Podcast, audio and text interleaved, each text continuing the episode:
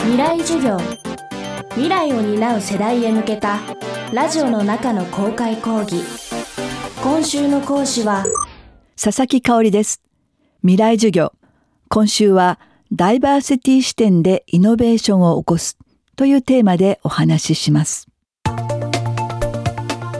未来授業。今週の講師は3月8日の国際女性デーにちなんで実業家で日本でのダイバーシティ推進の第一人者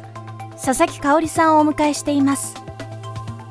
佐々木さんは1987年に株式会社ユニカルインターナショナルを起業。女性の起業がまだまだ珍しかったことから女性社長として注目されその結果女性の社会進出の一助となりました。その後は国際女性ビジネス会議の創設や EU マンの社長など自らがリーダーとなって働く女性を支援する事業に取り組むだけでなく現在では複数の大手企業のアドバイザーや社外取締役政府審議会委員としても活躍しています。ではなぜ多くの企業や省庁が佐々木さんの意見を求めるようになったのでしょうか。未来授業2時間目。テーマはダイバーシティは三人よれば文殊の知恵。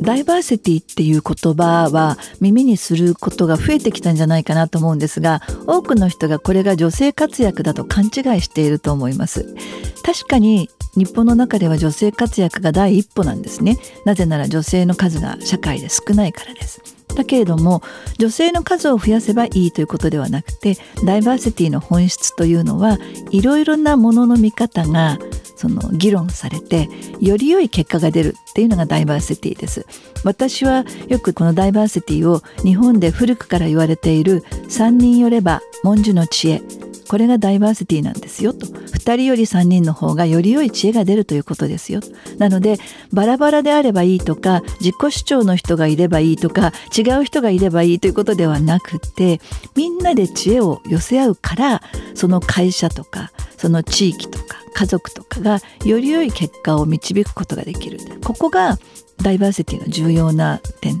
だと思ってます。国際女性ビジネス会議創設から25年。ようやく佐々木さん自身の長年にわたる取り組みにスポットライトが当てられました。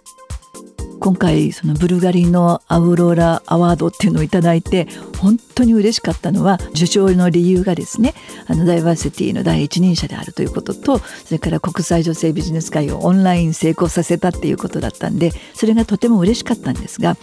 それよりも本当にね賞っていうのをもらったことあんまりないんですよ。でなぜかあの審査員にばっかりなるんですね。それでその皆さんに「いや香織さん早すぎました」と「あなたがやってる時には賞がなかったんです」と。で今あなたがそうベテランになってで後輩がいっぱい出てきてあなたは審査員なんだけどって言われて私どこの賞ももらってなかったので今回すごい嬉しかったですね。女性に賞をあげるとかその女性の活躍に対して評価するという発想がそもそも30年もう35年も前はなかったと思います。あの私が初めにもらった賞がアントレプレナー特別賞っていうこれはあの88年にいただきましたけれども。でもそれは別に女性ということではなかったんだろうと思います。今や企業経営のキーワードとなったダイバーシティ。しかし性別や人種国籍宗教だけでなく最近はワークスタイルまでとさらなる多様化に企業は具体的にどう取り組んだらいいのでしょうか。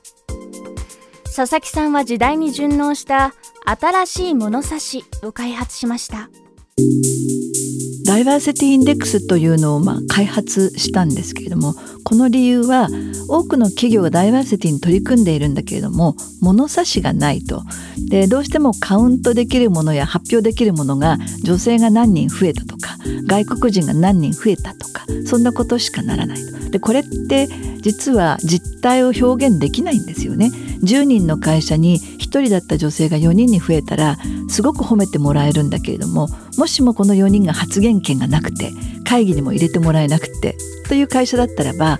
全くそこの会社にダイバーシティってないわけです。なので私たちが作ったダイバーシティインデックスというのは社長から従業員みんながサーベイアンケートに答えることに加えて、えー、全員がオンラインテストを受けます。でこのテストを受けたものとサーベイの結果を混ぜ合わせて企業が回答してきているデータと掛け合わせてこの3つのデータを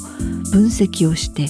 そしてそこから読み取れることを今度は、まあ、文書であなたの会社はこういうところに課題がありそうですよということをレポートを書いて社長と1時間の面談をしてレポートをするというかなりインデプスな、えー、深みのある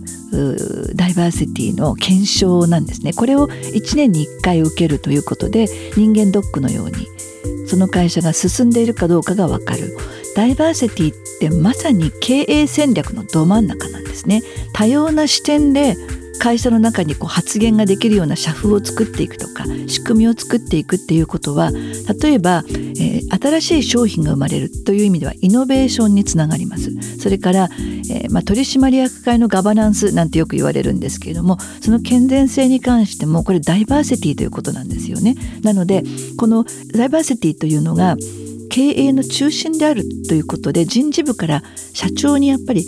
移行していかなくてはならないものなんです。社長の1時間をいただくということが、まあ、受験参加の、まあ、条件ですと。いうことをお伝えしまして社長に私が会いに行ってで課題についてディスカッションすると。こうすると何が起きるかというと社長の理解がぐっと深まってこんなにも自分の会社の問題が数値化されるのかと。驚かれてすぐにアクション取りますという会社がどんどん出てくるわけですね。なので、えー、スタートしたばかりのインデックスのプロジェクトですけれども経営の成長性利益率との関係とかでこういうものも5年10年の中で明らかになっていくんじゃないかなと思います。今週の講師は起業家で日本でのダイバーシティ推進の第一人者佐々木香織さん。未来授業明日も佐々木香織さんの授業をお届けします。